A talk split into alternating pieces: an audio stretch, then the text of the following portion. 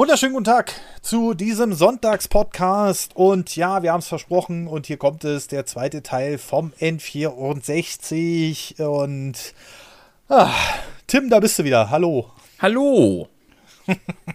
Tim ist schon ganz himmelig, weil wir haben gerade schon einen anderen Podcast aufgenommen. Und wenn ich mit Samt aufnehme, dann artet das irgendwie immer in. Oh, das, das könnte über die Gott und die Welt sein, leider, so von der Länge her zumindest. Und deswegen, äh, ja, deswegen müssen wir hier jetzt ein bisschen ähm, Action machen. Aber ich muss, muss gleich sagen, das ist der erste offizielle freie Sonntagspodcast. Die Werbung muss noch kurz sein. Ähm, und wir haben ja gesagt, wir werden die Preise leicht erhöhen. Ich habe jetzt alles nochmal durchgerechnet. Wir sind nicht bei 3,50 gelandet, leider so wie geplant. Auch nicht bei 4 Euro, sondern bei 3,80 Euro. Das ist jetzt so das Mittelding, was ich gut ausrechnen konnte. Also wir sind immer noch relativ günstig für das Einstiegspaket auf Steady und Patreon. Schaut da einfach auf nerdpodcast.de vorbei. Da findet ihr alle Links oder halt auf Steady oder Patreon nach Nerdpodcast suchen.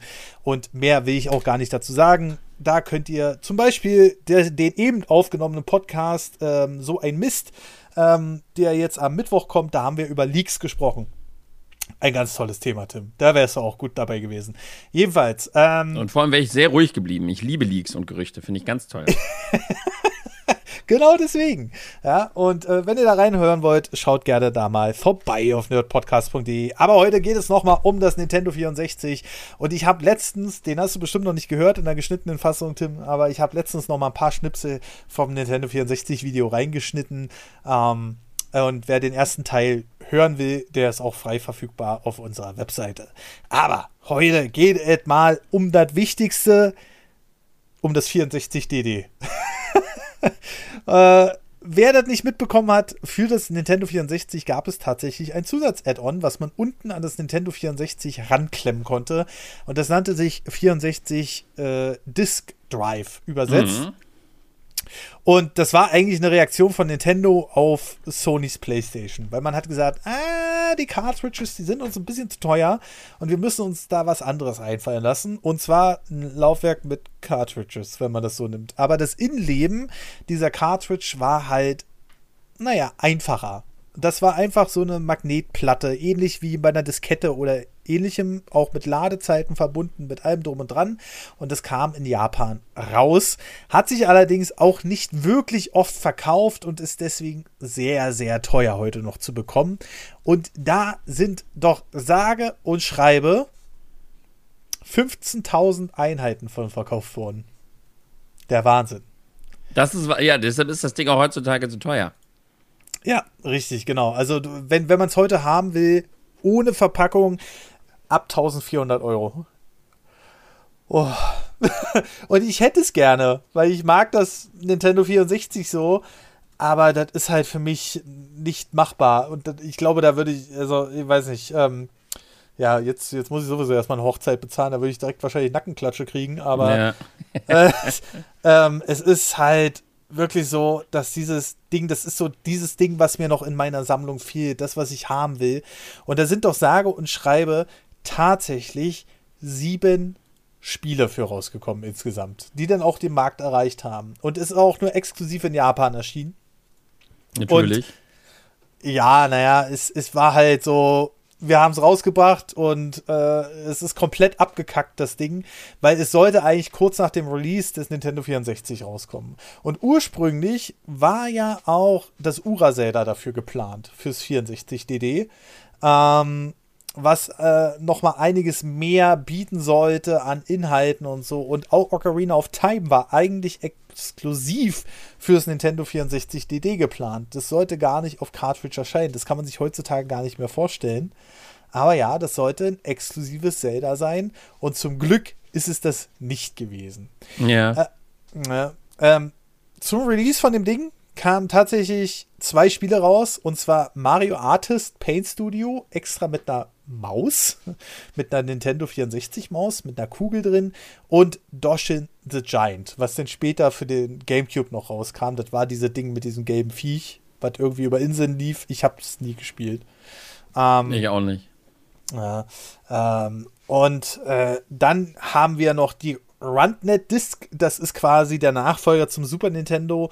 Ähm, die Online-Verbindung sollte es unterstützen. Dann sollte noch SimCity 64 erscheinen oder ist erschienen. Ein F-Zero Expansion Pack, Tim. Alter, du hättest in F-Zero Strecken bauen können. Ja.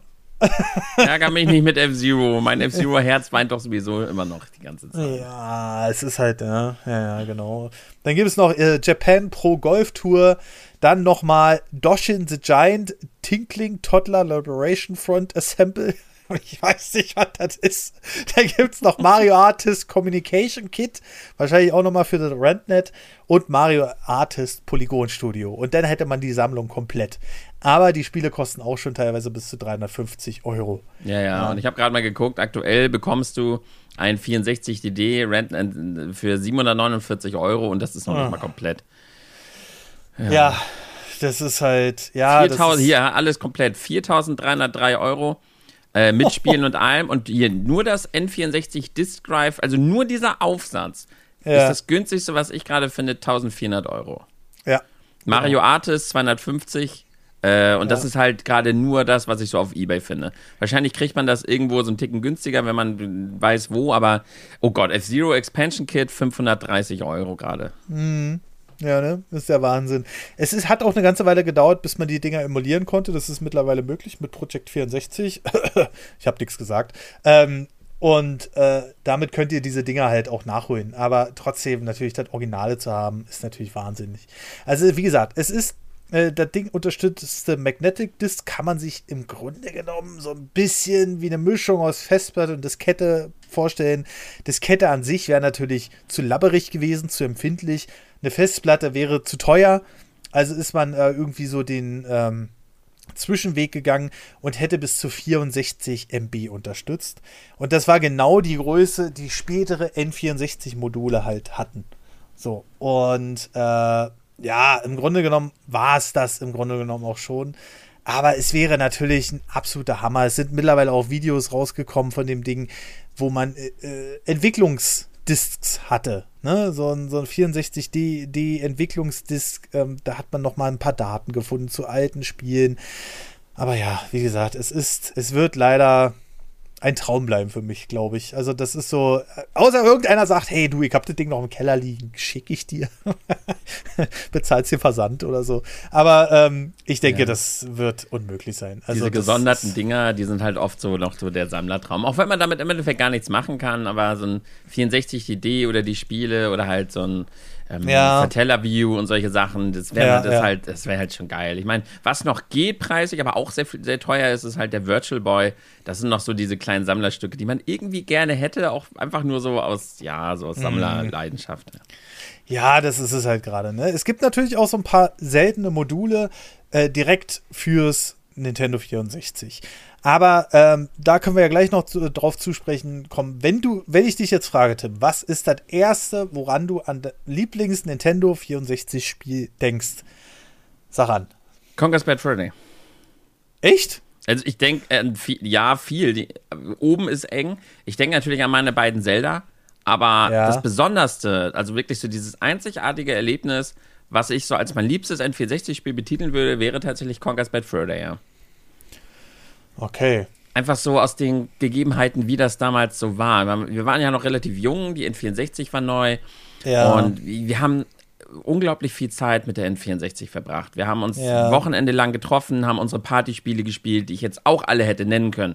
Egal, ob das jetzt Smash ist, Mario Kart, Diddy Kong Racing, die Minispiele aus Pokémon Stadium, weshalb ich bei der Direct auch so ausgeflippt bin, weil ich jetzt Schlob online spielen kann. die Mario Party Spiele natürlich und so weiter. Wir haben so viel Zeit mit der N64 verbracht. Aber als damals Conquest Bad Fur Day angekündigt wurde, wir haben das dann so gesehen und dann, dann war das Spiel, ich wir haben ja immer mal gegoogelt, es war wohl nie wirklich offiziell indiziert, aber es war halt in Deutschland irgendwie nicht vertrieben, weil das halt so diesen komischen Start hatte, was jetzt ab 18 ist es indiziert oder nicht, wir haben es halt nicht bekommen.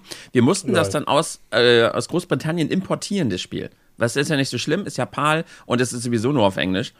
Und dann haben wir dieses Spiel und es hatte halt so, so einen gewissen ah, so ein Flair, weil wir haben jetzt hier so ein verbotenes Spiel und das Spiel war ja auch wirklich crazy. Wir ja, haben ja, da mit ja. Teddybären mit Kettensägen zerfetzt, wir haben Scheißhaufen bekämpft, wir haben Flammenkobolde ausgepinkelt und was man in diesem Spiel alles macht. Wir haben eine riesige Sonnenblume, sind wir in die Brüste gegangen und sowas. Also es war halt, wenn man so ein junger Steppke war, sowas Obszönes zu spielen, aber im Nintendo-Gewand das Spiel ist so insanely witzig, so gut und hatte halt dadurch, dass es halt für uns Kinder, heutzutage ist es schwer zu, zu, sich zu denken, aber für uns, was ja. leicht Verbotenes hatte, hatte das Spiel einfach für uns so einen ganz gewissen Zauber.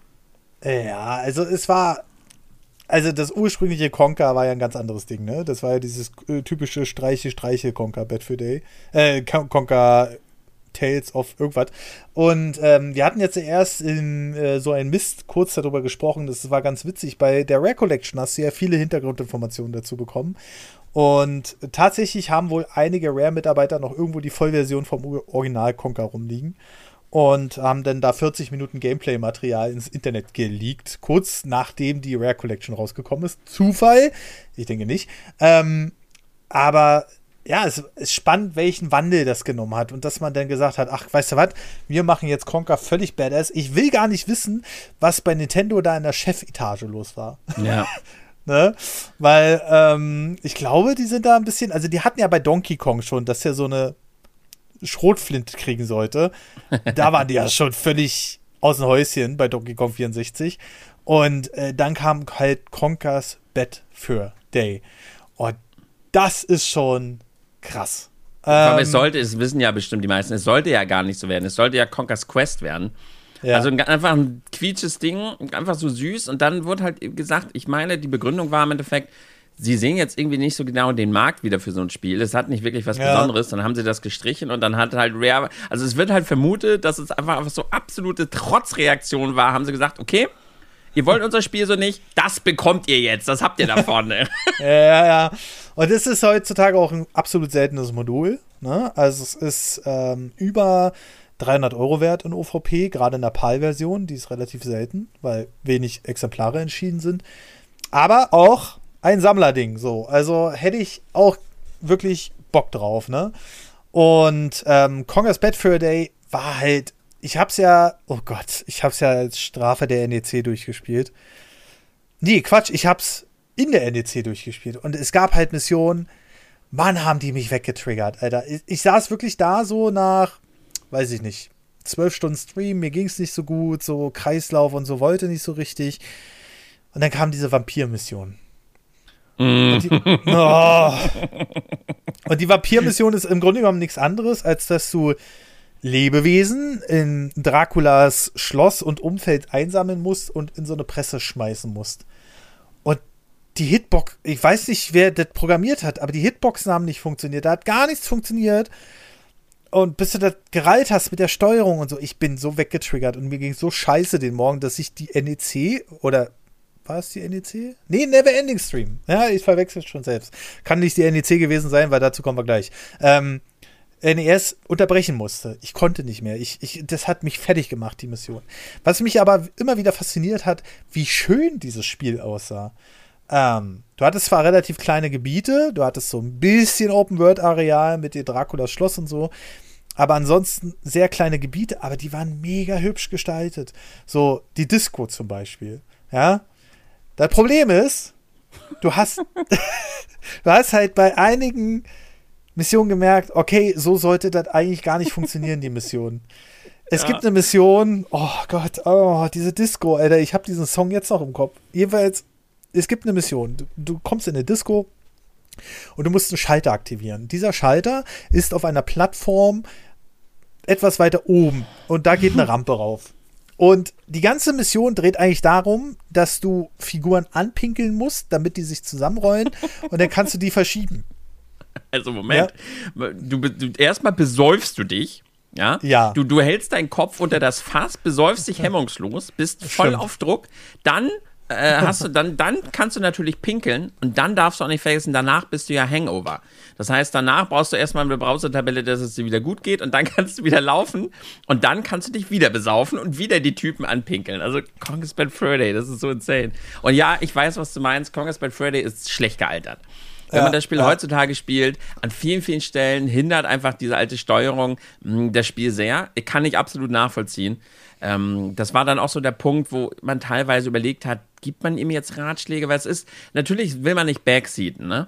Wenn man ja, jetzt aber halt irgendwelche Hinweise hat, von denen man einfach weiß, dass ihm das, dass man einfach, dass er ein besseres Spielerlebnis hat, dann kann man vielleicht tatsächlich mal einschreiten, aber Gott, Entschuldigung.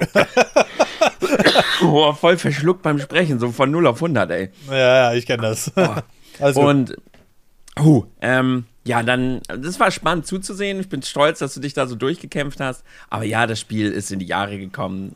Es spielt oh, sich halt nicht mehr so gut wie einige andere. Vor allem, weil das Conquest Bad Freddy, muss man dazu sagen, ist halt nicht so straightforward. Es hat Platforming-Passagen und du kannst halt nicht sagen, bei Mario 64 hast du dich irgendwie nach fünf Stunden an die Steuerung gewöhnt, sondern mhm. es hat halt ständig was anderes ja, ja. du fährst da mal einen Panzer, da musst du da irgendwie rumschleichen, dann hast du, schießt du auf einmal Wespen ab.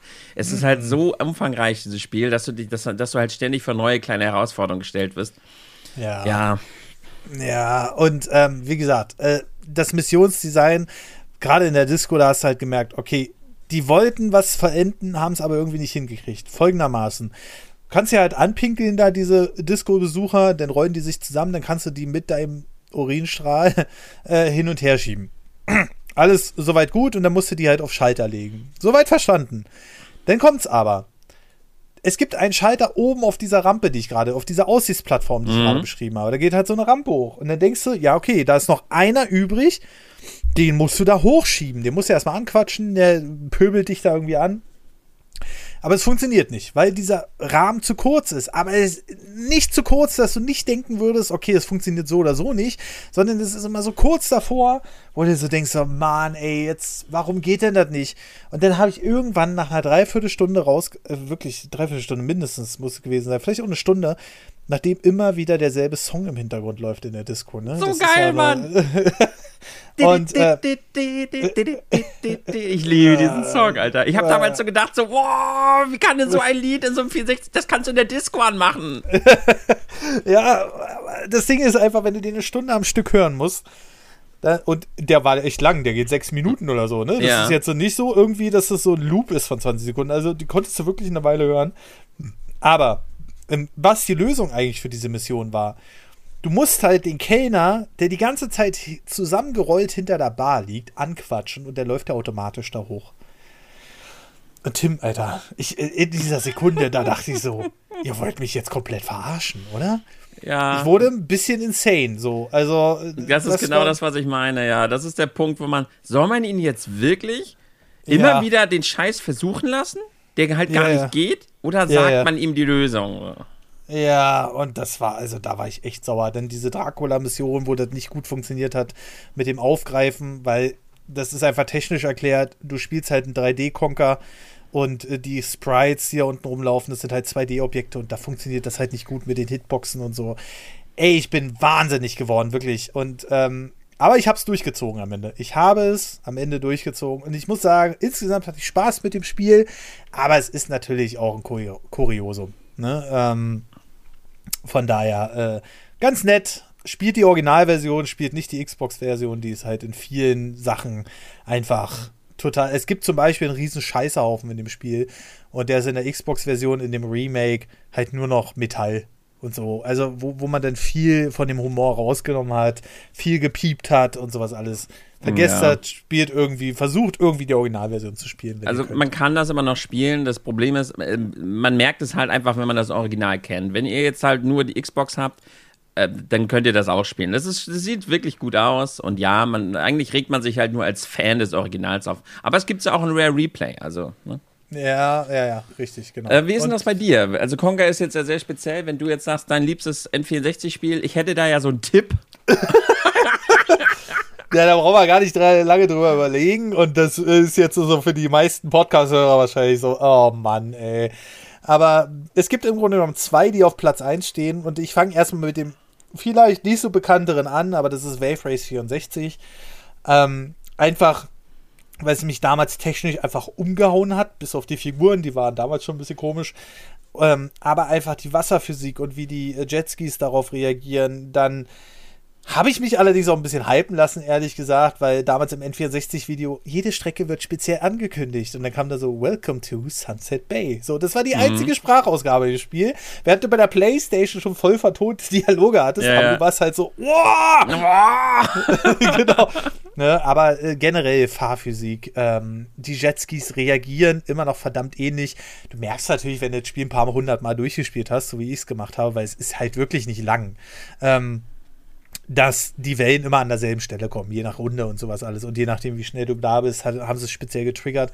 Aber alleine die Physik und die Jetskis, die da drauf sind, da gibt es die unterschiedlichen Schwierigkeitsgrade, die die Strecke teilweise ändern, die ähm, mehrfahrerisches Können erfordern und so weiter und so fort.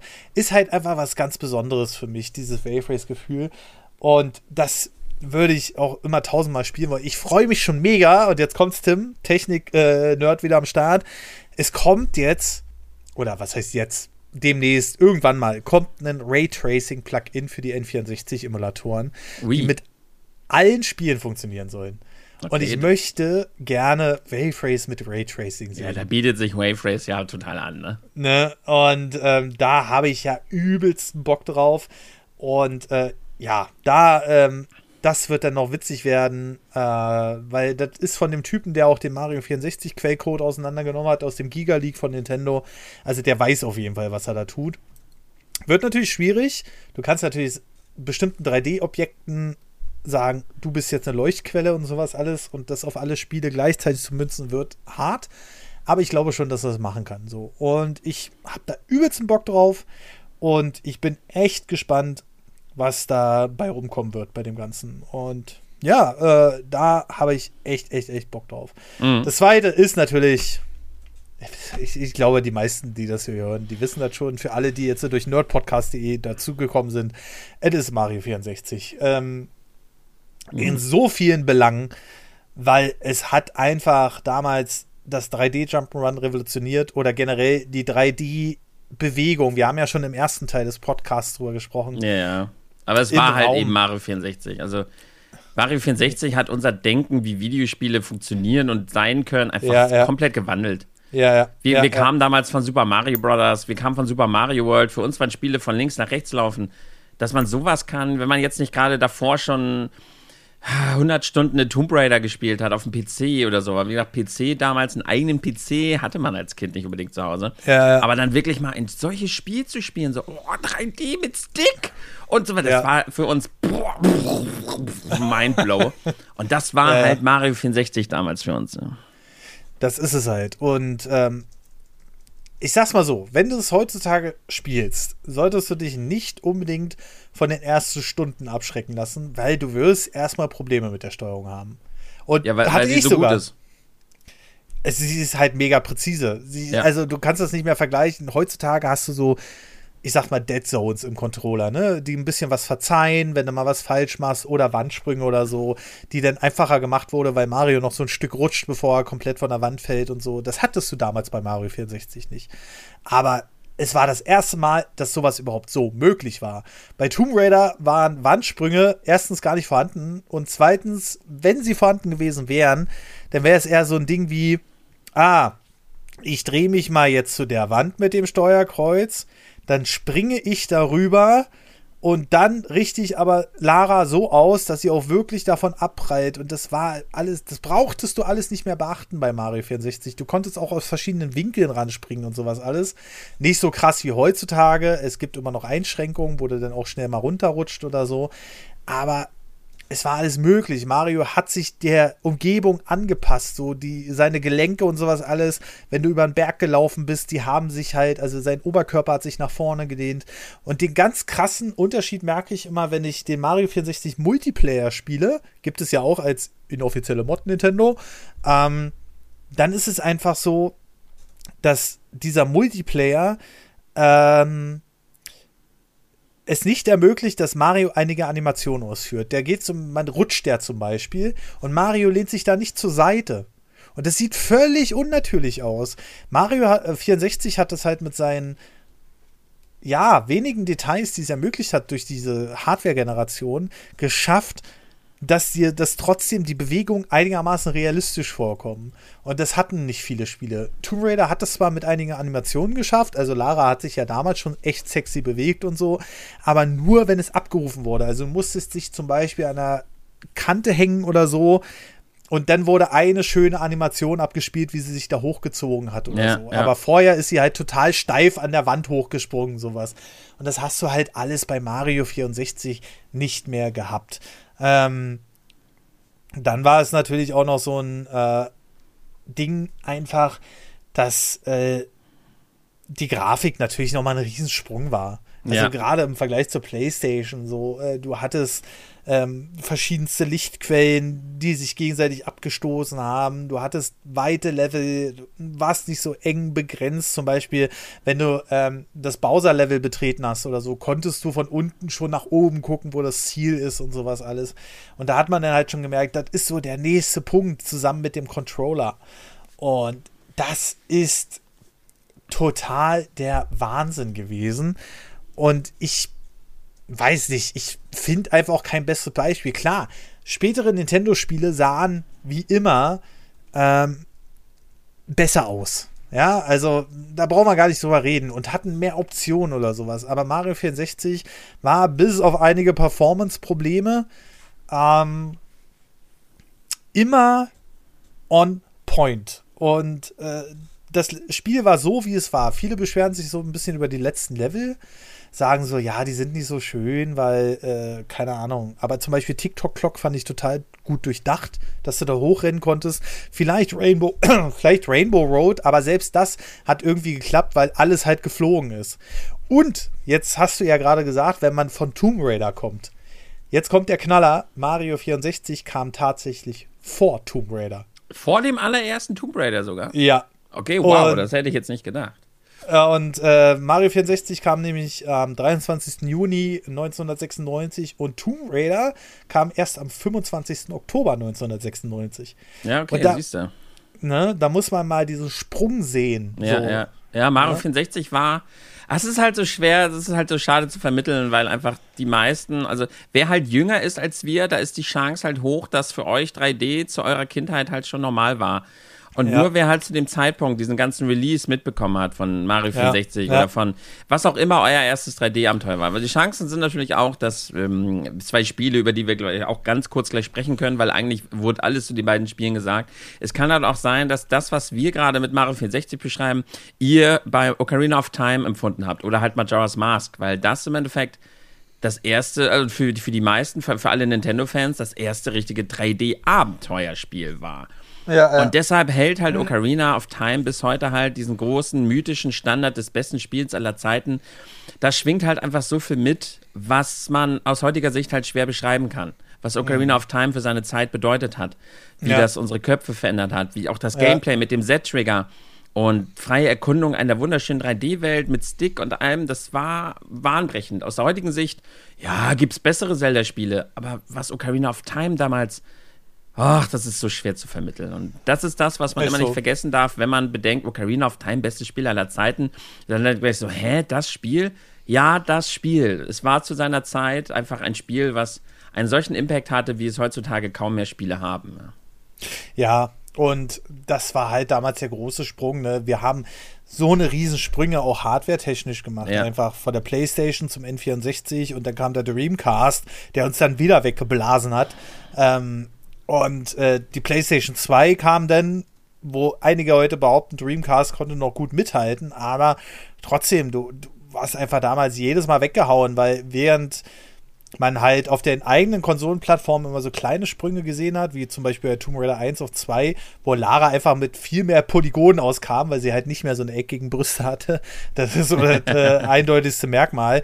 War es halt pro Konsole, es war eine komplett neue Dimension. Und dann muss man sich halt nochmal den Unterschied verwirklichen zwischen Mega Drive und Super Nintendo und halt PlayStation und N64. Und äh, auf einmal konntest du in die Tiefe laufen. Das war vorher unvorstellbar. Man hat es zwar probiert auf der PlayStation mit ein paar Jump'n'Runs, die waren aber total hakelig zu steuern. Und Nintendo hatte damals halt diesen Punkt, die gesagt haben, Alter, wenn wir hier eine 3D-Konsole haben, dann machen wir die auch richtig. Und bis auf die CDs, war es auch alles so, wie es sein sollte.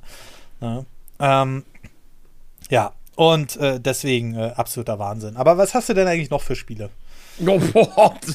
was hast du eigentlich noch für Spiele? Ja. Okay, wo machen wir weiter? F-Zero X. Für mich ja. der, der, der, große Nachfolger von F-Zero. Ah, ein Traumspiel. Ja, ich also so viele Spiele.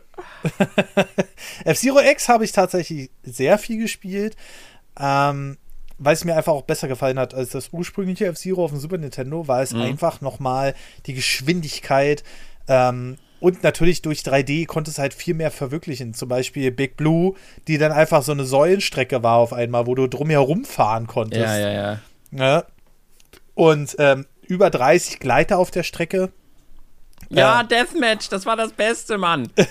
Du konntest ja diese, diese, diese Attacke machen, dass du diese weghaust. Und dann gab es da Deathmatch, da hattest du 30 und dein Ziel war, die anderen 29 von der Strecke zu knallen oder zu killen. Das hat so einen Spaß gemacht. Äh, voll geil, ne?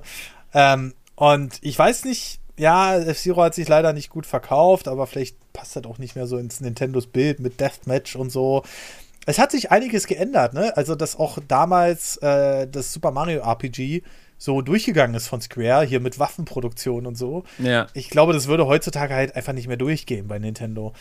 Und vielleicht haben sie da auch so ein paar äh, Züge leider reinfließen lassen. Wenn ich jetzt noch ein Spiel nennen will, ist es äh, Resident Evil 2. Ich weiß, ist auch auf 100 anderen Plattformen erschienen, das Original. Aber ich finde dahinter die technische Leistung so beeindruckend. Resident Evil 2 kam auf einem 64 Megabyte Modul, also das größte, was du haben kannst. Und 64 Megabyte waren damals richtig teuer. Ähm, aber die haben es tatsächlich geschafft, diese zwei Disk-Version, was ich schon im ersten Podcast erwähnt habe, ähm, auf ein Modul zu quetschen. Mit allen Rendersequenzen. Das war fürs N64 richtig ungewöhnlich. Ja, die, die Rendersequenzen, die hatten nur 15 Frames, wie auf der PlayStation, und wurden auch kleiner dargestellt auf dem Bildschirm, aber es war alles drin. Du hast nicht irgendwie, wie zum Beispiel bei Shadows of the Empire, was ja in den Amerika auch ein Release-Titel war fürs N64, ähm, da haben sie die Rendersequenzen vom PC halt mit Standbildern ersetzt. Und das haben sie halt nicht gemacht bei der Capcom-Version. Die haben sich gesagt, wir machen das jetzt. Klar, hart komprimiert und so, aber es funktionierte. Und das war für mich halt noch so ein kleines Highlight. Vielleicht stelle ich das mal in einem kurz, aber gut vor, auch ein Podcast-Format in unserem Premium-Feed. Äh, kannst du gerne auch mal mitmachen, Tim. Äh, da stellt jeder so zwei Spiele vor, so mit bisschen Hintergrundinformationen. Äh, das war unser finales Format jetzt in dem Monat und ähm, ich glaube, das muss ich einfach mal machen. Ich will da auch irgendwann mal noch ein Originalmodul haben. Und äh, ja, aber was wäre dein nächster Punkt? Äh, nennen wir doch mal als nächstes einfach Pokémon Stadium 1 und 2. Ja. Also damals Pokémon Rot Ne? Kannte man ja, so. Dann ähm, ja. kam halt Pokémon Stadium und auf einmal hat man halt seine Pokémon in 3D, fotorealistisch, haben wir unsere Pokémon gesehen, haben sie gegeneinander antreten lassen. Ja. Und, aber ich muss ganz ehrlich sein, mich hat halt das Hauptspiel von Pokémon Stadium so ein bisschen entfremdet, weil in Pokémon Stadium, die, wie sagt man das, die haben halt die, die Werte, wie viel Schaden alles macht und so weiter, haben sie halt für das Spiel ja. eigens nochmal irgendwie geschaffen. Und ja. deshalb fühlt sich alles weird an, weil ich war zu dem Zeitpunkt absoluter Pokémon-Suchti. Das heißt, wenn du, mir ein, ein, wenn du mir ein Pikachu auf Level 20 gibst, was einen Donnerblitz macht auf einen Shiggy auf Level 20, konnte ich dir genau sagen, wie viel Schaden passiert. Oder, also ich hatte es im Gefühl halt.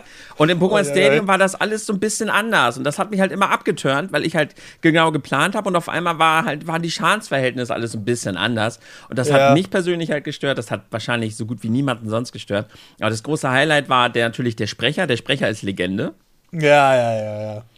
Auf jeden oh, Fall. Der ist halt so gut, ne? Und ähm, ja. natürlich die Minispiele. Also ich war, wir haben diese Minispiele rauf und runter gesuchtet. Allergrößter Fan bin ich halt von dem Schlupp-Minispiel. Das liebe ich halt total. Und das haben wir halt immer wieder gespielt.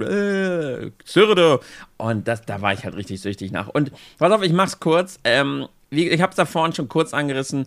Mario Kart 64, po ähm, Pokémon Stadium, dann Diddy Kong Racing, aber halt vor allem Smash Bros. 64 Mario Kart 64 und die Mario Party Spiele, das ist für mich einfach ein riesiger Batzenhaufen Nostalgie, weil ich und meine besten Freunde damals uns teilweise am Wochenende lang, also auch öfter bei meinem besten Kumpel damals, der seine N64 mhm. ja gewonnen hatte, hatte ich ja erzählt, mhm. haben wir uns eingeschlossen, haben American Pizza gefressen, haben, haben Fana grün Eistee getrunken, ein bisschen schlecht. Oh, geil. Ja, ja, ja, und haben dann halt wirklich das ganze Wochenende lang diese Multiplayer-Spiele gespielt. Das heißt, alle diese, alle diese Multiplayer-Spiele. Irgendwann kam auch noch Mario Tennis 64 dazu und Mario Golf 64.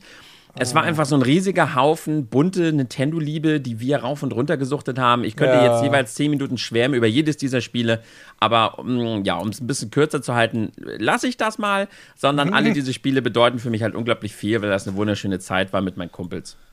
Aber Ach, es gibt halt noch viele andere tolle Spiele, wie zum Beispiel Snowboard Kids, was man auch gespielt hat, was auch sehr viel Spaß macht. Oder 1080 Snowboarding. Ja, oh Gott, 1080 Snowboarding, ne? Ähm, 1080 Snowboarding war tatsächlich eins der Spiele, die ich richtig gesuchtet habe. Ähm, Hast du, cool. Ja, ähm, ich habe es irgendwann geschafft, diesen 1080 hinzukriegen, der ja. einfach.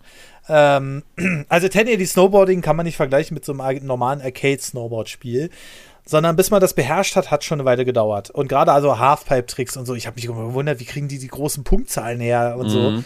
Und das zu beherrschen war schon eine harte Nummer. Und dann gab es den sogenannten 1080, den namensgebenden Trick in dem Spiel. Und der hatte eigentlich gar nicht so viel gebracht, weil da hast du mit äh, Kombos halt mehr Punkte gekriegt, ne?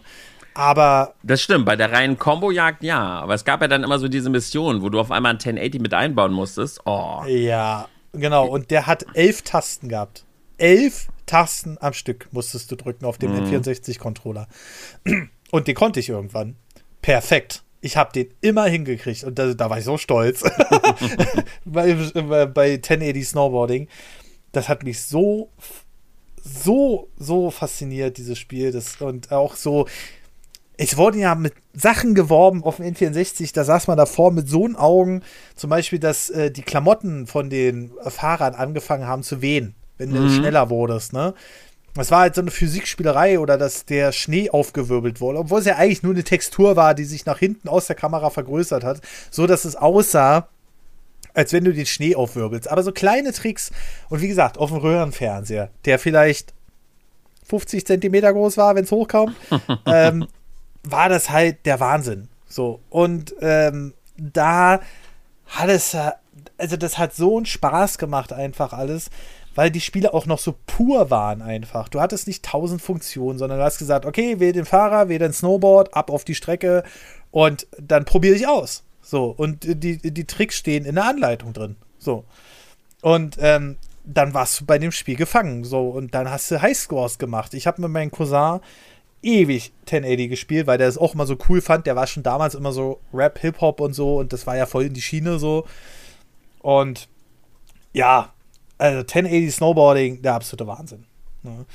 Ähm, weil, wenn ich noch ein Spiel reinwerfen müsste, wären es die kompletten WWE-Games oder WWF-Games damals. Ähm, die Wrestling-Spiele, die rauskamen von THQ und äh, ach, mir fällt der Entwickler aber nicht ein. Aber die haben, die sind jedenfalls heutzutage noch legendär. Die haben halt auch das N64-Pad richtig ausgenutzt. Ähm, du hattest halt verschiedenste Moves durch die C-Tasten und durch A und B. Und du hattest so Einmärsche, die du machen konntest. Du konntest Wrestler erstellen. Die haben halt sich die Mühe gemacht, äh, mit den minimalen Kapazitäten, die so ein N64 hat, äh, einfach mal so diese Einmärsche nachzustellen. Das waren keine Videosequenzen oder so, sondern es waren einfach so GIF-Abfolgen, die auch noch schlecht aufgelöst waren. Aber auch, ich glaube, wenn wir uns die gekauft hätten damals, weil wir haben uns zum Beispiel das erste, ähm, das war aber nicht WWF, sondern noch WCW, weil das hat irgendwann gewechselt zwischen den Entwicklern. Das erste WCW haben wir bestimmt boah, 50 Mal in der Videothek ausgeliehen. Es, ja, es war halt dumm einfach, aber damals konntest du halt nicht 100 Euro oder 100 Mark auf einmal ausgeben, sondern hast dann immer dir das für ein Wochenende geholt. Alter, und wir haben wirklich von Freitagabend bis Sonntagmorgen gesessen, oh, kaum gepennt und es war einfach der Hammer. Und ähm, ja, die, mit den Spielen, das, das war einfach, die haben einfach dieses Ding so populär gemacht bei uns und wir haben es gespielt, gespielt, gespielt, Wrestler erstellt. Und dann gab es halt von WWF No Mercy eine fehlerhafte Version. Eine Version 1.0, die irgendwann den Spielstand verloren hatte. Oh nein. Doch, ich habe mir das Spiel irgendwann gekauft, weil ich dachte, oh, jetzt hast du hier mal ein bisschen Ferienjob gemacht, jetzt kaufst du es einfach, weil wir heben immer einen Haufen Geld aus in der Videothek. Und äh, dann hatte ich die Version 1.0, die irgendwann mal den Speicherstand verloren hat. Natürlich irgendwann angepisst weggepackt und verkauft das Spiel, weil war es richtig sauer so. Ach, ist weil, bei dir passiert? Ja, ja, ja, klar, ständig. Oh. Also bestimmt vier, fünf Mal. Oh ne? nein. Und ähm, dann ist jetzt aber das Ding, das ist jetzt die Version, die richtig Geld wert ist. ah, ja, ja, okay, ja klar. Das ist wieder so ein ne? Sammlerding, ja. Ja, ja, genau. Und äh, ja, da habe ich gesagt, scheiße. Und damit kann, damals konntest du ja noch nichts machen. Du, war, du warst einfach am Arsch. Ne? Und das ist halt so ein bisschen, ah, schade, schade, schade. Ich konnte jetzt leider nicht rausfinden, wie viel MB diese Module hatten, aber ähm, ja, für mich ein absolutes Highlight. Cool. Aber ja, ich übergebe an dich mal wieder. Okay, dann machen wir doch Paper Mario 64. Hast du es gespielt? Ich habe es hier auf Modul tatsächlich. Wie gesagt, ich habe es in diesem Bundle für 36 Euro mitgekauft. Ich Auch nicht günstig, nie ne? gespielt. Ne? Äh, wenn du das Spiel heutzutage einzeln haben willst, ist es richtig teuer, ja. Naja. Ja, gut, eh die alten Spiele, aber. Ja, ich habe es tatsächlich auch komplett da und äh, super cooles Spiel. Also ich muss sagen, Paper Mario 64 geht immer so ein bisschen unter, aber ich glaube, mhm. dass dieses Spiel wirklich ein Remake gebrauchen könnte. Erstens, mhm. damit die Leute einfach das Spiel nochmal sehen und nochmal bekommen. Ja. Zweitens, es ist halt klassisch.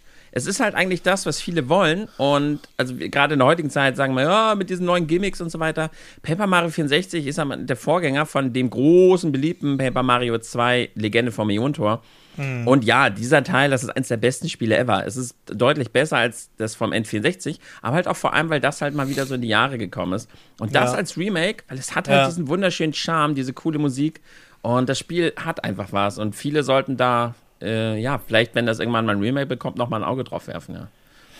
Ja, also ich, ich habe es leider noch nicht gespielt. Ich würde es gerne mal nachholen. Ähm, es war halt noch so pur, ne? Es hatte noch keine großartigen, Anführungszeichen, ich weiß gar nicht, wie das ist. Bestimmt gibt es da was. Wir wollen jetzt nicht spoilern oder so.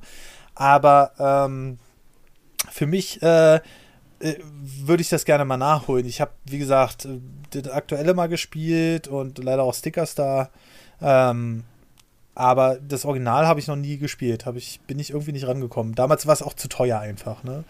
Und ja, also wenn ich hier so meine Liste noch durchgehe, ähm, dann würde ich hier jetzt gerne mal in den Ring schmeißen Cruise in USA und Cruisen World. Ah, die, äh, ja, die habe ich nur von gehört, nie wirklich gespielt. Und die Spiele, die wurden damals richtig schlecht bewertet, weil ähm, das Ding einfach war, dass die nicht an die Arcade-Vorbilder rangekommen sind. So, ähm, wegen der Grafik einfach, weil N64 konnte nicht das leisten. Das Problem ist aber, dass Nintendo das immer beworben hat mit die Arcade-Maschinen für zu Hause, aber die Arcade-Automaten waren damals halt noch mal ein Stück stärker, gerade bei den Release-Titeln. Und Cruising USA sollte man echt mal nachholen. Man sollte sich nicht zu sehr beeinflussen lassen ähm, von äh, diesen ganzen Kram, äh, den man die Zeitschriften damals geschrieben haben. Ich glaube, in einer Zeitschrift hat das 36% bekommen. Aber es macht mega fun. Also wenn man auf einfache Arcade Racer steht und dann gibt es noch Cruising World, das ist quasi der Nachfolger, Nachfolger und die sind beide mega. Und ich kann sogar eine Aus, ähm, äh, Aussage über die Modulgrößen machen, denn ich sehe gerade, die ROM-Files sind hier genau in dieser Größe. Und zwar gibt es Cruising USA mit 8 MB. Ja, MB. Äh, Cruising World mit 12 MB. Cruising Exotica mit 16 MB. Und das war so das Maximum. Und tatsächlich Conker's Bad for Day, um das nochmal zu ergänzen, hat 64 MB. Genauso wie äh, Resident Evil 2. Und da siehst du halt schon, heieieiei. Das war schon schön. Donkey Kong 64 hat zum Beispiel nur, nur in Anführungszeichen 32 MB. Aber das war schon der Wahnsinn. Ähm, was ich übrigens auch gerne gespielt habe, weil ich hier gerade in der Liste bin, Duke Nukem 64. Und zum Glück habe ich als Kind nicht gewusst, dass die Version ja komplett zensiert ist, ne? Wusstest du das? Was ist komplett zensiert? Duke Nukem 64. Was also ja, okay, was, aber was heißt zensiert? Was ist da zensiert? Ähm, es gab äh, in der PC-Version zum Beispiel Stripclubs. Da haben die. Ah, ähm, ja, ja, klar, stimmt. Was frage ich Ihnen? Ich Vollidiot. Die Stripclubs, die habe ich ja sogar gespielt damals auf dem PC. Genau. Wo die Und dann ihre Titties gezeigt haben, wenn du den. Richtig, das, das gab es alles auf dem N64 nicht. Ja, stimmt. Das wurde geändert in eine Garage. okay, ich wusste, dass es zensiert war, aber eine Garage finde ich geil. Ja, ja, ja. Also Bluteffekte und so sind alles drin geblieben. Aber ähm, es wurde einfach, ja, zensiert. Ähm, äh, wurde Texturen ausgetauscht, es gab keine nackten Mädels mehr. Ähm, was natürlich heutzutage hätte es auch nicht mehr gut überlebt, aber es ist schon halt eine eigenartige Entscheidung gewesen. Ähm, aber ja, so ist das. Ne? Und ähm, dann, ja, was, was, fällt dir jetzt so spontan ein? Also, da gibt es ja noch, mh, hm, machen wir weiter mit Glover. Hast du Glover gespielt? Ja, habe ich vor noch nicht allzu langer Zeit gespielt. Ähm, das Neue jetzt, immer, oder? Nee, tatsächlich auf dem Emulator. Bin ah. aber irgendwie an der Steuerung kleben geblieben. Ja. Also, oh, ai, ai, ai, es ist cool, es ist kultig, ne? So eine Hand ja. auf dem Ball und so. Es ist witzig. Hat auch einen witzigen Charme und eine tolle Musik, aber ja, es hat so seine Schwierigkeiten, was Steuerung angeht. Ja, es, es, es war mega krampfig. Ich habe mich öfter verdrückt auf dem Controller und so weiter. Es war also wir sind ja halt hier noch in der Zeit, da hat man noch rausgefunden, was die optimale Steuerung für die einzelnen Spielarten ist. Und da ja. hat man offensichtlich noch nicht so ganz gewusst, wie man das machen soll. Ähm, und ja, Glover, Glover war ganz cool. Aber wenn wir schon bei Buchstaben G sind, dann will ich doch gleich mal GoldenEye 007. Ich habe mich schon gewundert, dass du schon so struggles mit Titeln. Ich habe eigentlich gedacht, GoldenEye ist so für dich voll das Ding gewesen, weil es wurde jetzt ja neu angekündigt und ja. Also, ja, mich, also ich mach's kurz, mich juckt's gar nicht, weil ich damals schon keine Shooter mochte. Ein Kumpel oh. von mir hat halt GoldenEye geliebt und Perfect Dark. Und der war ja. halt auch richtig competitive und hat halt auch richtig so mitgespielt, so um, naja, um Weltrekorde, die halt so in Magazinen veröffentlicht wurden und sowas für Perfect mhm. Dark vor allem. Und deshalb habe ich so ein bisschen was mitbekommen. Und natürlich weiß ich heutzutage von dem, von der großen Bedeutung. GoldenEye, das erste richtig gute äh, FPS auf Konsole. Also, aber jetzt erzähl du mal, wie war. Hast du das Spiel gespielt? Ja, ich hatte damals die höchst illegale Version, die gab es ja ein paar Wochen in Deutschland zu kaufen. Und ein Händler zu mir hat schon mal gesagt, du, pass mal auf, das wird nicht mehr lange hier im Laden stehen. Habe ich gesagt, warum? Naja, er hatte da aber irgendwas von der USK gehört oder beziehungsweise damals BPJS.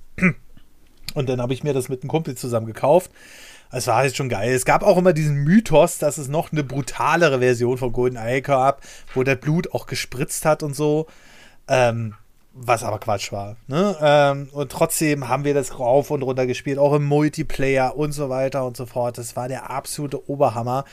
Es hat einfach einen riesen Spaß gemacht und wir haben dann irgendwann uns so eine Pappe vorbereitet im Vierspieler-Modus, die wir so vor dem Fer Fernseher geklebt haben, damit ja, wir ja, sehen, klar, wo der andere sitzt. Ja. Und das war halt wirklich der Hammer. Ähm, und es hat einen riesen Spaß gemacht mit GoldenEye ähm, die Multiplayer-Gefechte noch mehr als die einzelnen Missionen. Ich glaube, die einzelnen Missionen habe ich damals auf dem N64 gar nicht durchgespielt. Das habe ich erst äh, im, äh, im, im Stream gemacht. Und ja, das ist natürlich, äh, das ist eine Legende, dieses Spiel. Es hat das erste Mal, du konntest sogar zwei Controller anschließen mit zwei Analogsticks und konntest dann die Dual-Stick-Steuerung nutzen. Mhm. Da, mhm. so weit waren die schon. Ähm, dass man natürlich einfach den zweiten Stick auf die C-Buttons legen könnte. Soweit haben sie denn nicht gedacht, aber es war trotzdem absoluter Hammer. Also GoldenEye kann ich heute noch empfehlen, hat übrigens 12 MB. Das ganze Spiel mit Soundtrack, allem drum und dran. Und äh, das ist schon der Hammer. Wir haben auch in der letzten ähm, kurz aber gut Folge darüber gesprochen. Da habe ich es ein bisschen ausführlicher beschrieben. Äh, ist immer noch absolut faszinierend, das Spiel. Ja, äh, dein nächster Zug, Tim. Ich muss halt dazu noch sagen, das Einzige, was ich heutzutage von GoldenEye 64 beweise, ist, dass man in den Speedruns immer in den Himmel guckt. und das ist auch der Grund, das ist so die Kategorie Speedrun, die ich halt einfach nicht gerne gucke, weil die gucken halt die ganze Zeit in den Himmel. Das heißt, du siehst halt überhaupt nicht, was passiert. Das fand ich ja. witzig. Ja. Ähm, hast du Blast Corps mal gespielt? Ja, habe ich vor kurzem im Stream gespielt. Aber fang du gerne an. Ja, ja ich wollte, nee, tatsächlich find, bin ich sehr gespannt von dir zu hören, wie du das Spiel fandest, jetzt so ohne Kindheitsnostalgie. Ähm, also ich muss sagen, es ist ein bisschen schlecht gealtert von der Steuerung her. Man gewöhnt sich dran. Es ist so ein bisschen ähnlich wie Mario 64 so. Ähm, aber es gibt ja diesen Kipplader. Tim, ja. ich bin ausgerastet. Ich bin, ich, bin, ich bin einfach ausgerastet, wirklich. Es ist, es, du musst halt, also die Kipplader, man muss es sich vorstellen. Man hat, man kann Kreise mit dem drehen, also man kann Donuts mit dem drehen. Ja. Und du musst, du kannst die Gebäude am besten zerstören, wenn du die mit der Ecke des Kippladers erwischt. Ja. Und das Ding ist einfach, wenn du das nicht geschafft hast, ist dieser Kipplader einfach stacken geblieben. Du bist einfach instant stehen geblieben und musst es neu ausholen. Und dann gab es halt eine Mission, die ist halt berühmt berüchtigt. Ähm, kam jetzt auch erst vor kurzem bei den Rocket Beans. Und äh, die war so schwer. Ich habe sie irgendwann geschafft, aber nach drei Streams erst wieder, so üblich mit meinem Skill. Aber die war so schwer, weil du wirklich Gebäude aus dem Weg räumen musst, weil in jeder Mission fährt er so ein Atomlaster im Grunde genommen durch die Gegend. Warum man nicht einfach einsteigt und den scheiß Zündschlüssel zieht, ist mir noch nicht ganz klar geworden. Aber gut. Ähm, und du musst halt alles aus dem Weg räumen, was in den Weg kommt. Ne? Und das ist äh, mit diesem Kipplader, ich bin wahnsinnig geworden. Der Rest ging alles. Es ist einfach, einfach ein Zerstörungsorg hier pur. Und es hat mir viel Spaß gemacht, tatsächlich. Okay, das, das freut mich, weil das war nämlich auch so mein Empfinden. Es war halt vor allem so weird, du hast halt ein Spiel gespielt, das war natürlich so Kinderfantasie, wie du durftest halt alles kaputt machen, in die Luft jagen und hast halt die Abrissmaschinen ja, gespielt. Ja. Es war schon witzig, Musik, kultig und so. Also es ist halt einfach ein Kultspiel aus dem Hause Rare, muss man ja tatsächlich sagen. Ja, ja. Und dann können wir doch auch direkt die Kurve schlagen, wenn wir schon bei Rare sind. Dann haben wir da ja noch den, ja, für mich das Sinnbild, wie man einen guten Collectathon macht, und zwar Banjo-Kazooie. Ja. Und wir haben das Sinnbild, wie man einen schlechten Collectathon macht, mit Donkey Kong 64. ich muss sagen, also ich muss sagen, meine Meinung zu Donkey Kong 64 hat sich tatsächlich ein bisschen geändert. Ähm, es hat mir in meinem Playthrough damals, den ich immer noch nicht abgeschlossen habe, aber das ist eine andere Geschichte, ähm, eine Menge Spaß gemacht. Tatsächlich. Ähm, am Anfang dachte ich so, äh, aber so mit ein bisschen Unterstützung vom Chat, weil ich sehr oft vergessen habe, wo ich einfach hin musste. Ja, aber dann, das ist ja gerade das Problem. dann, dann, okay, dann kann ich verstehen, wenn dir das Spiel gefällt, wenn man noch so mal äh, Hilfestützung hat. Aber ja. wenn du halt damals auf dich allein gestellt bist und dieses Spiel ist einfach so wirr und so bunt und allein immer dieses Backtracking, weil du den falschen Kong dabei hast an den Stellen, das ist halt so nervig. Und das ist das Ding, warum ich damals als Kind Donkey Kong 64 nicht beendet habe, sondern erst ja. irgendwann später, weil du einfach nicht mehr wusstest, wo du hin sollst in diesem Spiel.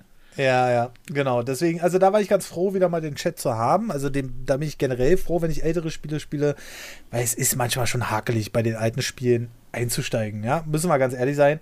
Ähm, aber tatsächlich bin ich äh, teilweise sehr zufrieden gewesen äh, mit dem Spiel. Es hat mir viel Spaß gemacht. Es hatte schöne, viele Easter Eggs drin. Es gibt auch einen Arcade-Automaten mit dem Originalen und so.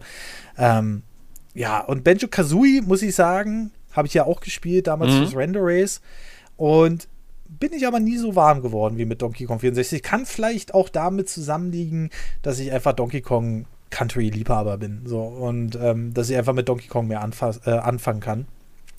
Und ja, deswegen, äh, deswegen, also ich war sehr zufrieden damit mhm. und deswegen, ähm, ja. Ja, einfach. mein Donkey Kong 64 ist ja auch nicht komplett rotz, aber gerade die Weltführung, finde ich persönlich, ist halt der Unterschied zu Banjo-Kazooie so krass. Ja. Bei Banjo-Kazooie weißt du halt immer, wo du hin musst, weil ja, das Spiel ja, dich einfach clever führt. Die Collected, ja. die Collect-Items, die, die, vor allem die Noten und die Puzzleteile sind halt so schön designt, dass das Spiel dich eben führt. Das ist genau wie bei Donkey Kong Country. Ist euch mal aufgefallen, dass du immer, wenn es irgendwelche Wege oben oder unten oder sowas gibt, das Spiel dich immer führt, indem genau da dann eben Bananen sind an den Stellen, wo man springen sollte und so weiter und so ja, fort. Ja, richtig. Ja. Und das ist, das macht halt hier auch wieder im Banjo Kazooie das Spiel. Es führt dich, es sagt dir, wo lang und es gibt dir Möglichkeiten durch visuelle Tipps, eben durch diese Collect-Items. Und das ist das, was sie in Donkey Kong 64 irgendwie komplett vergessen haben da weißt du teilweise überhaupt nicht mehr wohin. Und deshalb Banjo Kazooie, finde ich, ist so einer der besten und rundesten Collectathons, weil man da einfach nicht vor. Es sind halt nicht einfach irgendwelche dumm unsichtbaren Wände, wo du halt ja. halt Sachen hinter versteckt hast, sondern man kann immer drauf kommen und man entdeckt die Welt und wird halt immer fortwährend dafür belohnt. Außerdem hat das Spiel einen der ja, legendären Soundtrack, Grand Kirkhope, kennt man heutzutage. Ja, ja, auf jeden Auch Fall. Auch hier ist man mit der Steuerung so ein bisschen in die Jahre gekommen. Das hat halt die N64 bei so gut wie allem. Nicht jedes N64-Spiel kann ein Mario 64 sein, ne? Aber Sowas wie Mario 64 ist halt, das schafft man halt selten bei einer Konsole, dass man so einen Starttitel macht. Super Mario World, wie gesagt, war eine logische Erweiterung zu den alten Super Mario-Spielen. Und ähm, wir haben halt so viele krasse Spiele, obwohl tatsächlich auf den europäischen Markt nur 250 Spiele für das N64 erschienen sind. Und das ist eine Zahl, das ist halt so wenig. Ja, man muss dazu sagen, deshalb ist ja die N64 für viele auch so. Also viele, die sagen, oh, jetzt mal so sammeln. Viele gucken auf den N64, weil es da tatsächlich ein PAL B Fullset zu bekommen, ist da tatsächlich jetzt nicht so die krasseste Aufgabe. Ist natürlich mhm. immer noch viel Arbeit, aber im Vergleich zu anderen Konsolen kann man hier tatsächlich realistisch angehen, ein Full B PAL Set, ein, ein, ein PAL B Fullset zu bekommen. Also quasi alle Spiele, die bei uns im deutschen Raum jemals rausgekommen sind, zu sammeln, ist tatsächlich eine machbare Aufgabe auf der N64. Ja, das ist es halt gerade. Und äh, aber Patrick, ist dir mal aufgefallen, es gibt noch so viel auf dieser Konsole zu besprechen. Wir haben so viele Sonderheiten noch gar nicht angesprochen und ich glaube, dass vielleicht einige gerade enttäuscht sind, dass wir nicht mehr zu Ura Zelda gesagt haben. Ja. Wenn ich, stimmt, so, ja. ich hätte da sonst noch so ein paar Spielchen, über die man sprechen könnte. Und wenn wir dann die Spiele, wollen wir dann noch so einen dritten Teil machen zu N64 und nochmal so ja. wirklich die Kuriositäten der Konsole und Ura Zelda so ein bisschen näher beleuchten? Also, wir haben jetzt im nächsten freien Podcast, also ich würde es gerne im freien Feed halten, aber mhm. nächstes Mal kommt erstmal wieder das Roundup an. Deswegen. Ähm, ja, muss doch nicht jetzt gleich nächste Woche kommen, der nächste Teil. Aber dass die Leute sich schon mal darauf freuen können, dass die N64 dann vielleicht doch nochmal behandelt wird. Ja, ich, ich würde mir vielleicht auch nochmal ein, zwei besondere Spiele raussuchen, die ich nochmal gerne besprechen wollte, ähm, weil wir dachten, wir schaffen das jetzt so in einem Part hier. Aber äh, das ist ja Wahnsinn. Also ich glaube, nächstes Mal, wenn wir eine Konsole besprechen, dann müssen wir da definitiv nochmal eine Auflistung machen mit allem drum und dran. Aber man denkt so, man redet so aus den Kindheitserinnerungen und dann ist es doch viel mehr, ja. als man eigentlich gedacht hat. Ne? Ich würde sagen, halt beim nächsten Mal nageln wir dich auch. Und beim nächsten Mal geben wir dann auch mal unsere Top 10 in 64 Spiele mit Liste. Ja, auf jeden Fall. Und ich würde auch eins sagen, ich, ich will es nochmal in den Vergleich setzen. Insgesamt haben sich 225 Millionen Spiele auf dem Nintendo 64 verkauft. Mhm. Das ist schon eine stolze Zahl dafür, dass es 250 PAL-Spiele gab und ungefähr 400 Titel auf allen Konsolen. Aber der Saturn, der sich nicht besonders viel besser verkauft hat, alleine durch die CD-Technologie hat die schon 600 Titel verkauft, äh, 600 Titel rausgebracht. Und jetzt kommt die PlayStation 1. Was denkst du? Wie viele wie viel Titel hat die N64 verkauft? Ähm, nee, nee, nee, nicht verkauft, sondern sind erschienen auf der N64. Auf Saturn waren es 600 Titel. Ach so, wie viele Spiele? Ja, genau. Oh N64 400, Saturn 600. Und jetzt kommt die PlayStation 1. das sind so viele. Ich sag einfach mal 6000. Fast 7900. ja, ja, ja. ne? Und sicherlich ist da jeder mögliche Schrott dabei, aber auch auf dem N64 war nicht alles Gold, was glänzt. Ja? Nee, nee. Die N64 hat witzigerweise, gerade wenn man mal so drüber guckt, ich liebe die N64 und ich liebe viele dieser Spiele hart. Und mhm. ihr habt ja schon gemerkt, Mario 64, Ocarina of Time, Majora's Mask, Conker's Bad Fur Day und so weiter und so fort. Hier sind ganz viele sehr berüchtigte Spiele und sehr, sehr viele sehr berüchtigte Spielereien sind hier geboren, wie zum Beispiel ja, ja. Mario Tennis und Mario Golf, die ich nochmal gesondert meine Liebe ausdrücken möchte, wie sehr ich diese Spiele liebe, wie sehr ja. ich sie feiere. Weil meiner Meinung nach der perfekte Zustand von Mario Tennis war hier. Und der perfekte Zustand von Mario Golf war hier. Hier gab es super viel frei zu spielen. Das Gameplay ja. war perfekt. Mario Tennis war wirklich Tennis und nicht dieses weichgewaschene mit Power Moves vollgespekte wie heutzutage. Die ja. Spiele waren so gut. Smash ist hier entstanden. Damals mit den Charakteren gegeneinander. Was? Unsere Charaktere? Ich kann die steuern. Es war so mindblow. Es hat so einen Spaß gemacht. Spielt ja. es bloß nicht mehr heutzutage. Es ist absolut in die Jahre gekommen. Pokémon Snap haben wir noch gar nicht angesprochen. Aber ja, hier halte ich mich kurz. Ich bin einer der größten Pokémon Snap-Fans. Wahrscheinlich einer der größten Pokémon Snap-Freaks. Ich habe geheult, ja. als New Pokémon Snap angekündigt wurde. Ich habe dieses N64-Original gesuchtet. Ich hatte Weltrekorde in diesem Spiel und habe kaum ein Spiel auf der N64 so sehr gespielt wie das, weil das für mich die Pokémon-Liebe war. Es gibt ja. bis heute gibt es kein anderes Spiel und schon gar nicht Arceus, wo Pokémon in einem natürlichen Lebensraum sich bewegen. Das hat bisher ja. nur Pokémon Snap geboten, dass du Pokémon siehst, die in einem Busch aus der Ecke gucken, dass du wirklich mhm. das Gefühl hast, ja, diese Pokémon leben hier. Das mhm. bietet nur Pokémon Snap. Ja, Und ach, was gibt noch so viele tolle Spiele. Die Star Wars Spiele auf der N64 waren geil. Dann äh. Harvest Moon auf der N64. Wir hatten Hey You Pikachu mit dem Mikrofon. Wir hatten Jet Force Gemini, Kirby 64. Wir haben noch gar nicht über Lighted Wars gesprochen. Wir, wir müssen uns auf jeden Fall definitiv nochmal für den dritten Teil holen wir uns nochmal Spiele raus, über die wir speziell reden. Mhm. Ähm, sicherlich auch in unserem Format ähm, kurz aber gut werden wir noch ein paar Spiele bereden. Also N64 ist gerade so, so der Hype und wir sprechen hier über eine Konsole, wie gesagt, die 400 Spiele rausgebracht hat. 400. Und darüber reden wir jetzt schon Ewigkeiten. Ja, und ähm, deswegen ist es halt so, so krass. Sicherlich werden auch noch andere Konsolen rankommen, aber ehrlich gesagt, ich habe ein bisschen Angst vor der PlayStation. Weil, ja, gut, da habe ich also, nicht so viel, ne? Ja, aber ich ja auch nicht. Aber das sind einfach so, so, so Spiele, da gibt es alleine von Spielen, die du gehört hast.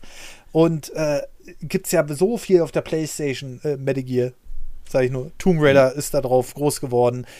Ach, so viele, so viele unterschiedliche, äh, wahnsinnige Sachen. Klar, Resident Evil, Silent Hill, vieles auf der. Ah, nee, das war schon zwei, ne? Silent Hill.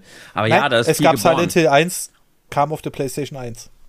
Ach, das kam noch auf der 1? Ja, okay. Ja, ja, ja, ja, genau. Also, ja, da klar, da sind viele, viele Franchises sind da geboren und entstanden. Ne? Das ist, richtig, wir hatten richtig. ja mal dieses witzige Spiel. Wir hatten mal dieses Spielchen, welche Konsole würdest du für immer löschen und alle Spiele, die auf der Konsole waren und alle Franchises, die entstanden sind, da haben wir halt mal wirklich gemerkt, dass du niemals, nie dürftest du den NES, den, äh, die PlayStation oder die N64 löschen.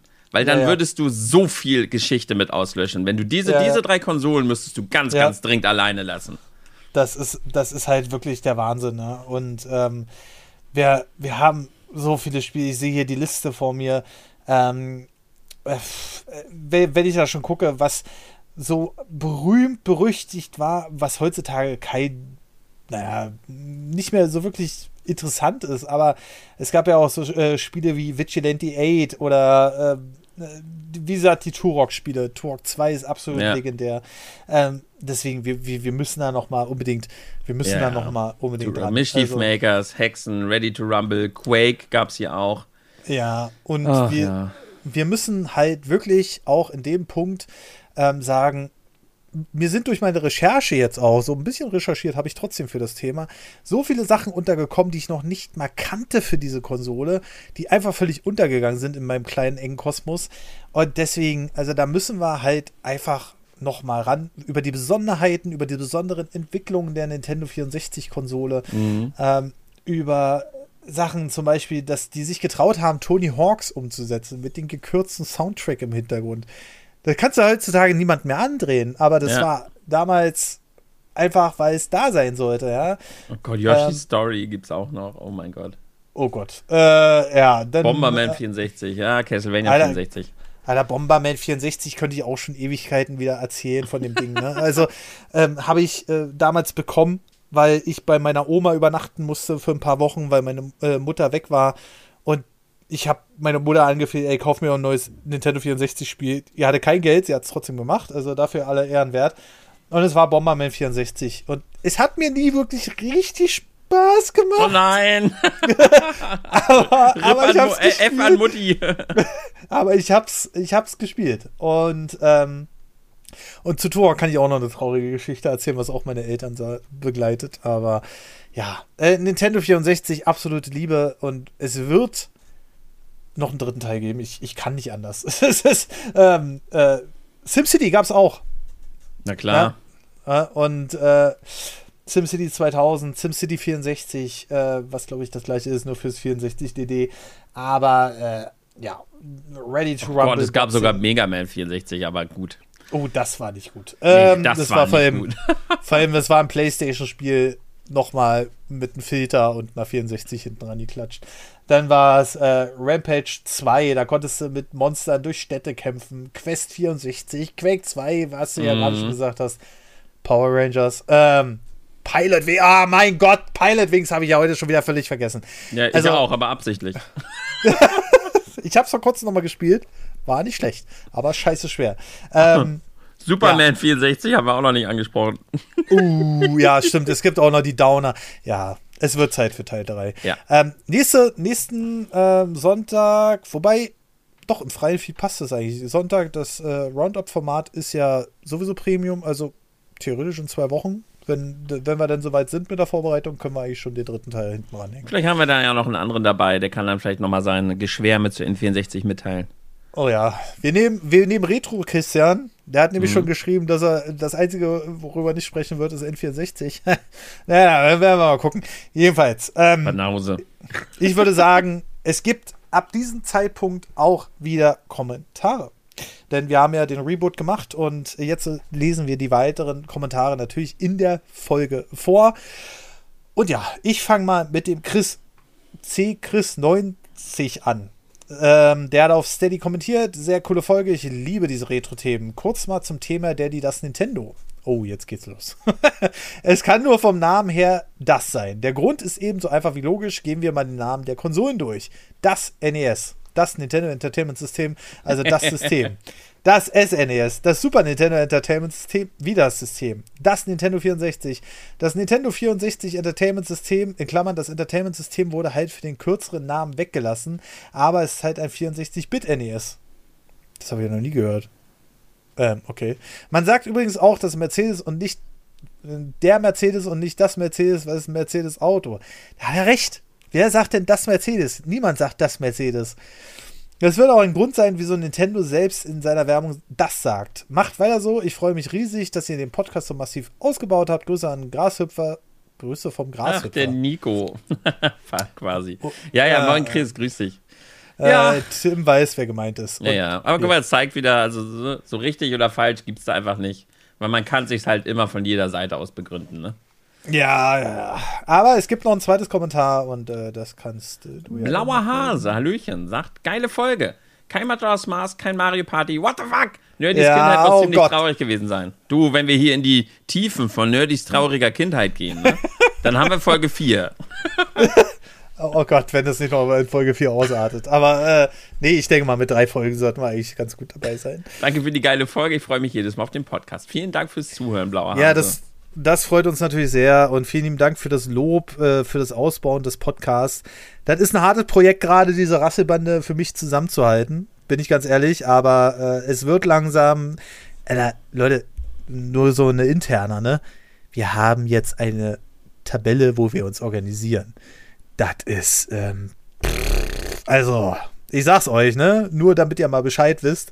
Das äh, hat einiges geändert in diesem äh, Podcast-Game, aber ja, wir sind unglaublich stolz, alle sind unglaublich stolz auf dieses Projekt. Und ähm, ich natürlich auch, weil das Ding ist einfach so gewachsen aus dem Namen. Aber wir hätten trotzdem eine Bitte. Leute, jetzt mit dem Reboot, hinterlasst uns doch gerne eine iTunes-Bewertung. Äh, die letzte ist schon ein bisschen her, vom 18. August jetzt, und die haben wir auch schon vorgelesen. Aber natürlich werden die auch alle vorgelesen, wenn dann neue kommen. Und wir wollen natürlich mit nerdpodcast.de auch ein bisschen größer werden. Wir müssen wieder höher rutschen in der Tabelle. Deswegen, da helfen Bewertungen und wir sind bei 4,9 von 5 Sternen und ich weiß gar nicht, wie die 4,9 da hinkommt, weil 5 Sterne sind eigentlich nur technisch möglich. Aber ja, deswegen, äh, hinterlasst uns gerne eine, Wert äh, eine Wertung und ähm, ja, Tim, äh, ich würde sagen, uh, äh, also ist ja mega umfangreich. Ähm, ja. Und deswegen ähm, machen wir nächsten Mal einen abschließenden Teil, vielleicht nochmal ein bisschen in die Tiefe gehend. Ähm, ihr dürft euch auf Ura-Zelda freuen, haben wir ja schon gesagt. Ähm, und ihr dürft euch auch gerne auf Kuriositäten freuen auf der Plattform. Ähm, da haben wir so beide unsere äh, Steckenpferde und natürlich auch noch einiges anderes. Zum Beispiel im Giga League gab es ja auch noch eine schöne N64-Sachen. Äh, die muss man nicht gespielt haben, aber sich die mal anzugucken, ist schon ganz interessant. Gut, Tim, vielen lieben Dank äh, für die kurzfristige Zeit und äh, euch vielen lieben Dank fürs Einschalten und Zuhören. Unterstützt uns gerne auf nerdpodcast.de. Ich wünsche euch einen wunderschönen guten Tag, Mittag oder Abend. Bis zum nächsten Mal und tschüss. Tschüss.